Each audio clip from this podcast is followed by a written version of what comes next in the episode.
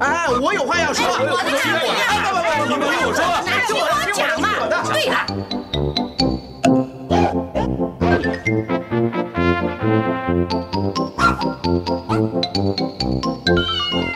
您有意见要发表吗？让我们一起进行大家谈。听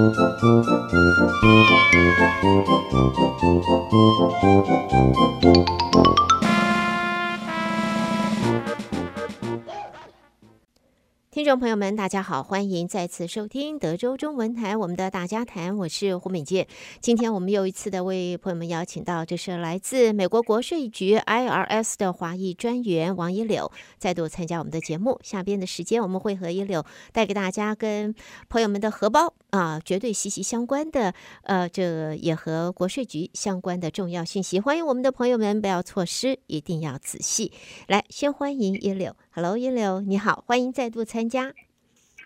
主持人您好，各位听众朋友，大家好。你好，欢迎一柳的参加。我们在今天已经哇，过得好快，九月份了耶！这一下子晃眼晃过去，大半年就走了。现在已经进入到呃，在三在三个月，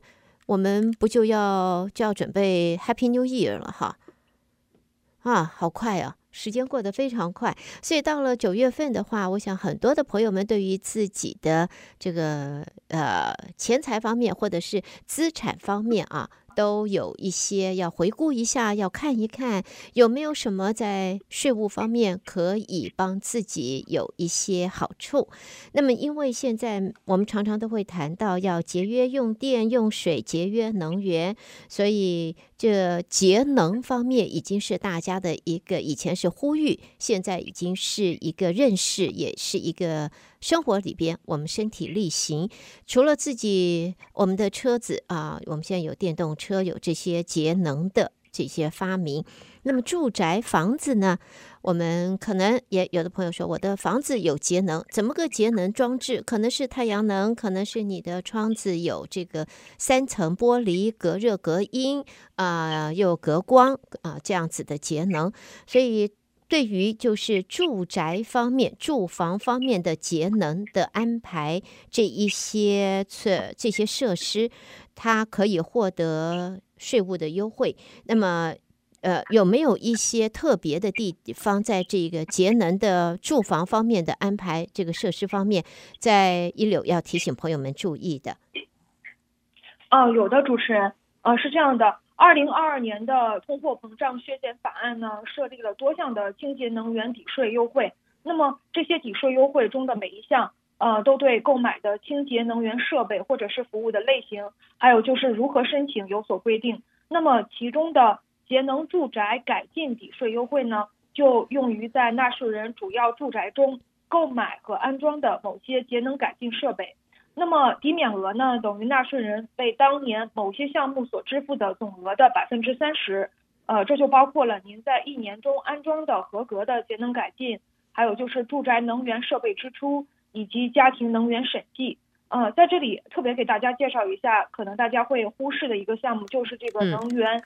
审计这个项目。嗯。首先呢，这个家庭能源审计必须指出对住宅进行的。最显著而且是性价比最高的节能改进，包括每项改进的节能和成本节约预估。呃，家庭能源审计的最高抵免额是一百五十美元，所以说纳税人可以对不超过五百美元的审计花费申请百分之三十的抵免，也就是最高一百五十美元。那么，呃，为您进行家庭审呃能源审计的审计员呢，还必须向您提供书面的审计报告。而且书面审计上应该说明这名审计员是经过认证，可以进行家庭能源审计的。呃，最后请注意，呃，节能住宅改进是一项不可退税的抵免，呃，也就是说呢，它只能减少您的欠税，而不会产生退税。呃，有关各类清洁能源抵税优惠的更多信息，您可以去到国税局的官网上来查看。好的，主持人。好，所以这是在一开始啊，呃，一柳带给大家。对于如果朋友们你的房子、你的住房有做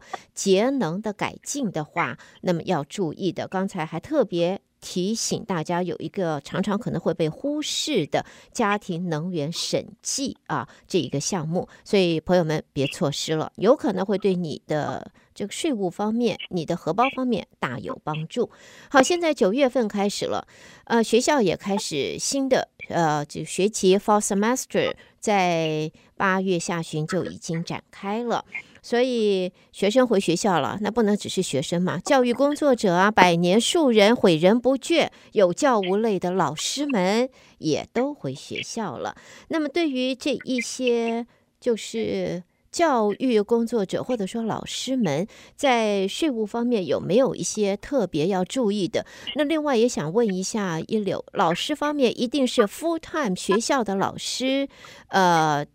才有这一，如果有一些特殊的条款，那么对于就是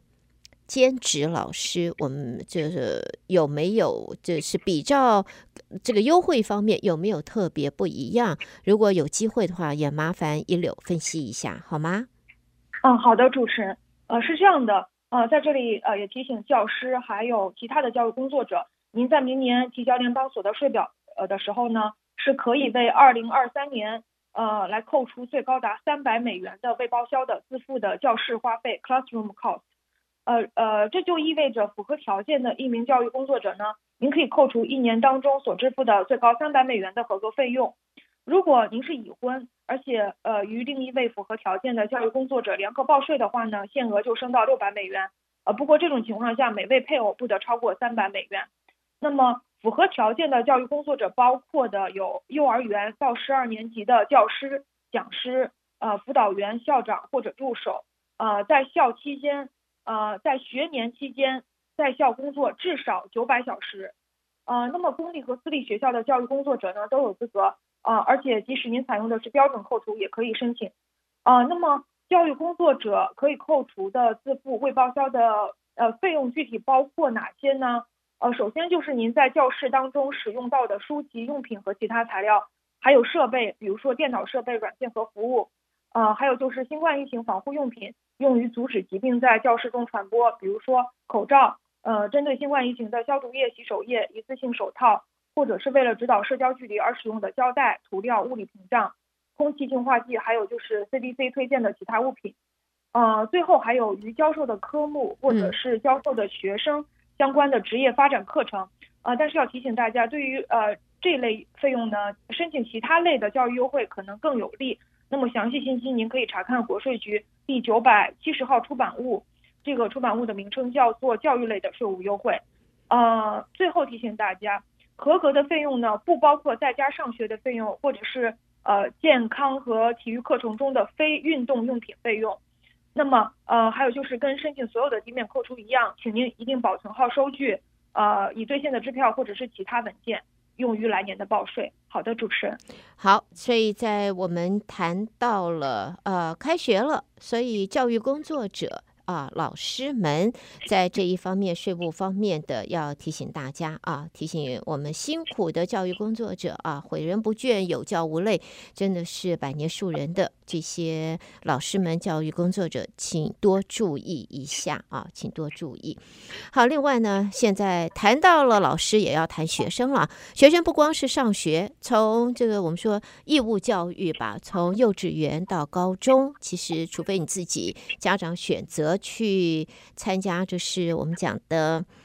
私立学校，那当然自己花费。另外来看，可是如果不是私立学校，一般公立学校的话，一般来讲都这个学费方面是。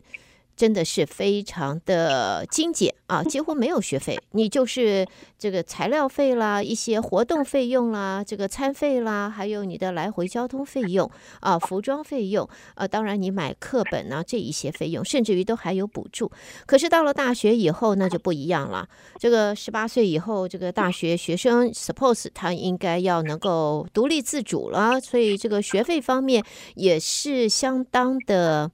相当高，所以家长要负担这个学费，有的时候还真的没有办法完全负担。那么，想要继续升学的孩子们，就要去申请学生贷款啊。呃，当然，在 COVID-19 那段时间，这学生贷款，我们说有借有还，再借不难，借了钱你总要还的。那段时间，因为大伙都很辛苦，所以政府也就把学生贷款的偿还啊，这个还款。的动作，这一个要求暂停，但是并不是永久，不是未会，不是我们讲的，呃，免除了，还是要还。现在又开始展开了，所以接下来一柳来谈谈看吧。这个学生贷款的话，相关的消息，相关的这个重点，能不能请一柳详细的跟大家来谈一下？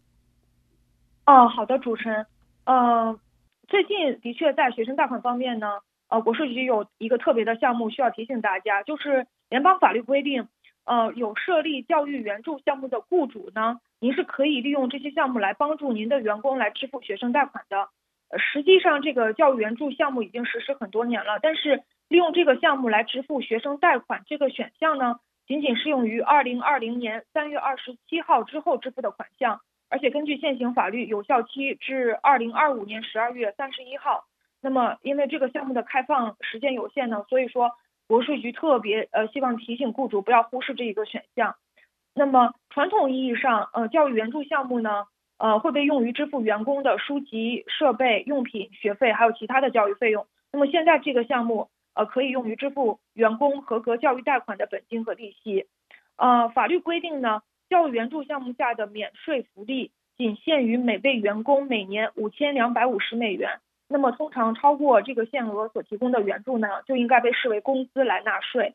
呃，那么如果雇主您没有设立教育援助项目呢，可以考虑设立一个，因为在紧张的人才市场中，教育援助项目这些有价值的附加福利可以帮助您来吸引和留住人才。呃，另外这些项目呢必须采用书面的形式，而且不能偏袒高薪员工。呃，其他相关规定呢，您可以查看国税局官网上的第十五 B 号出版物。呃，这个出版物的名称叫做《雇主附加福利税务指南》。那么，有关学生贷款呃资格要求的详细信息呢，您可以查看第九百七十号出版物。这个出版物的名称叫做《教育税收福利》。好的，主持人。好，所以这个是和雇主啊的教育援助的项目啊，也建议大家现在人才难留啊，是这个企业生意要好，企业的这个未来的发展有前景的话。雇员工作人员啊，员工是很大很大的资产，很大的原因。有好的员工，这、我们宁愿我们说，要有这个这个，我们要有厉害的对手，可千万不要有一个猪队友啊。所以 我们要我们这个对手厉害是可以，但是自家可不能有个拖后腿的这个猪队友。所以，如果你自家的员工是厉害的员工，那么所有的这个呃这负责的。呃，老板们啊，雇主们都应该尽全力留住你的好员工，而提供这就是教育援助，在呃企业方面设立这个项目绝对有帮助啊！千万记得啊，我们这个中国人我们讲的，宁愿呃要有这个好对手，千万不要有猪队友啊！朋友们要注意。好，这个是讲的是雇主方面啊。那么大学这些高等教育费用啊。我们也知道不便宜，尤其如果还是私立学校的大学，那么，呃，教育类的税务哪一些优惠是可以对于，就是对学生们可以有帮助呢？这一方面，一柳可以更详细的告诉呃谈一下吗？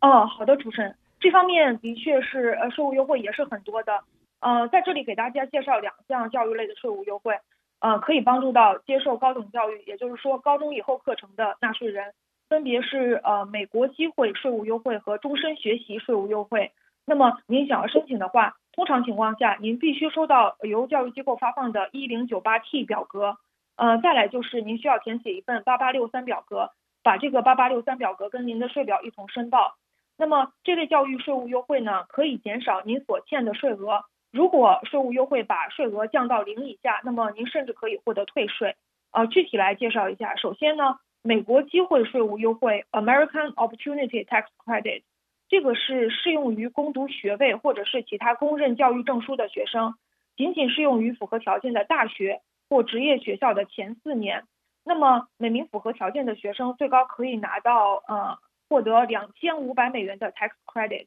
呃以及最高一千美元的退税。嗯、呃，再来就是终身学习税务优惠 lifetime learning credit。那么这项优惠呢是适用于所有年份的高中后的教育，呃以及可以获得或者是提高工作技能的课程。也就是说呢，不限于四年的大学、研究生等学位也可以。而且如果符合条件的话呢，您不论多少年终身都可以来申请。呃，另外无论有多少学生符合资格，每年每份税表的最高优惠额是两千美元。呃，我们这里说的都是一般性的规则，因为每名纳税人的情形都不同。那么具体到您自己的状况呢，您可以使用国税局官网上的一个互动式税务助手 ITA 工具，来判断您是否有资格获得此类的税务优惠。呃，还有两点要提醒大家。嗯首先是关于奖助学金的，那么奖学金呢，scholarship 通常是一笔来支付学生在教育机构以学习为目的的金额。那么呃助学金呢，fellowship grant 通常是一笔支付或者是补贴给个人作为学习或研究的金额。那么您收到奖助学金或者是其他基于需求的教育赠款呢，有可能免税。那么前提条件您注意应该是，您是一名在一所拥有正规的教师和教学课程。定期招收学生，呃，以及从事教育工作的教育机构的学位候选人，而且呢，嗯，您收到的奖助学金是用于支付呃教育机构的注册、求学所需的学费杂费，或者是用于教育机构的费用书籍用品以及课程所需的设备。如果不符合这些条件呢，就需要来纳税，呃，列入到您的总收入中。比如说，呃，杂费支出的金额，像是食宿、旅行，还有可选性的设备等等，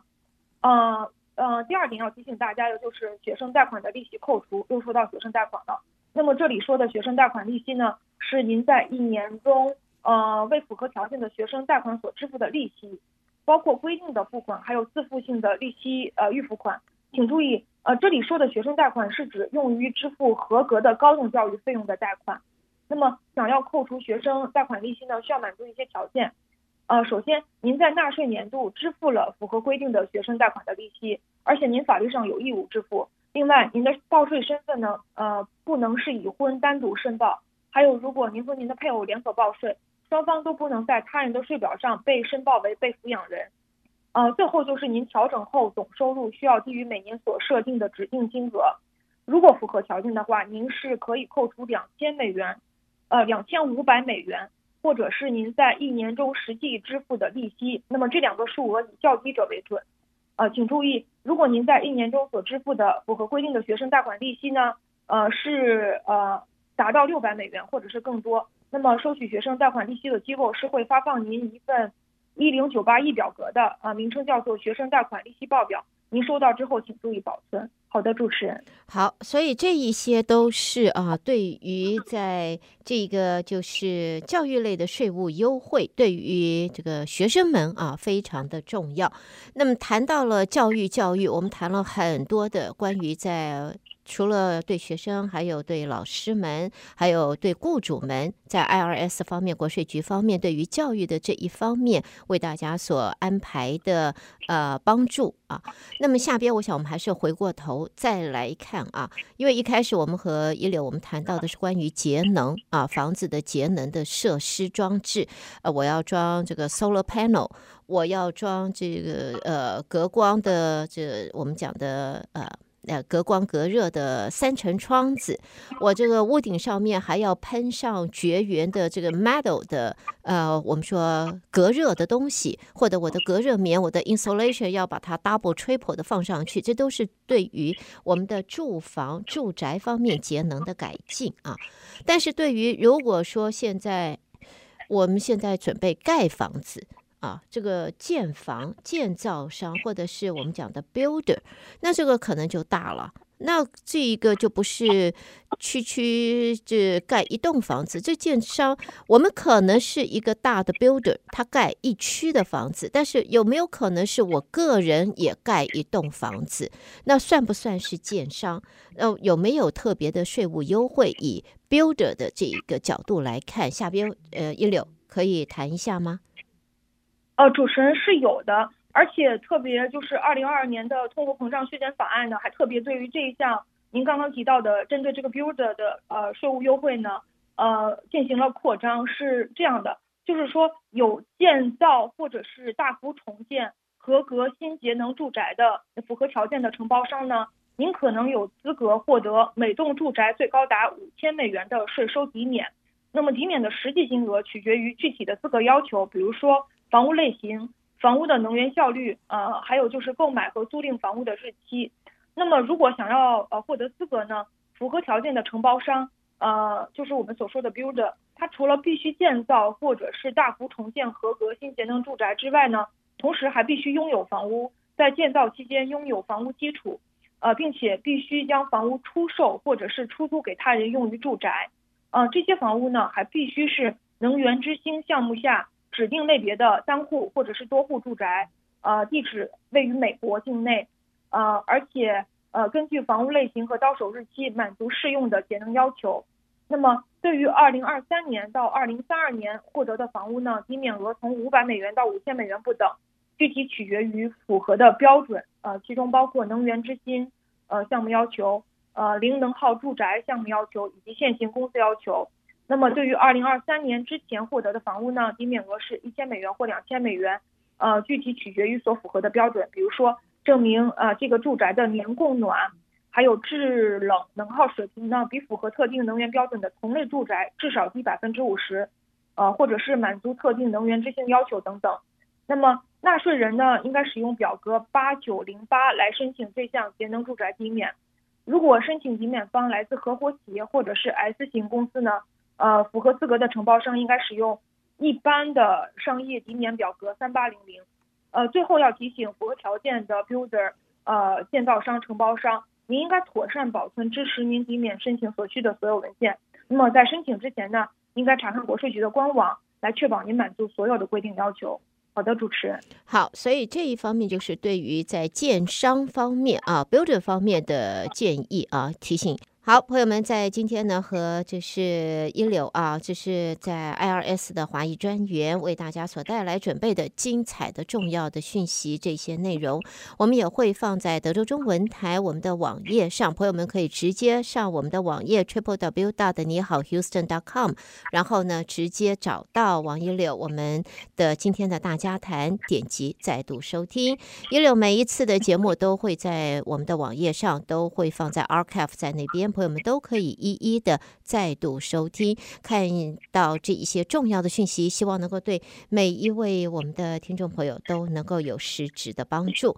好，那么今天再一次的谢谢一柳在今天参与我们的节目所带来的精彩内容，也和一柳相约，我们下一回继续空中讨论，好吗？一柳，谢谢你了，谢谢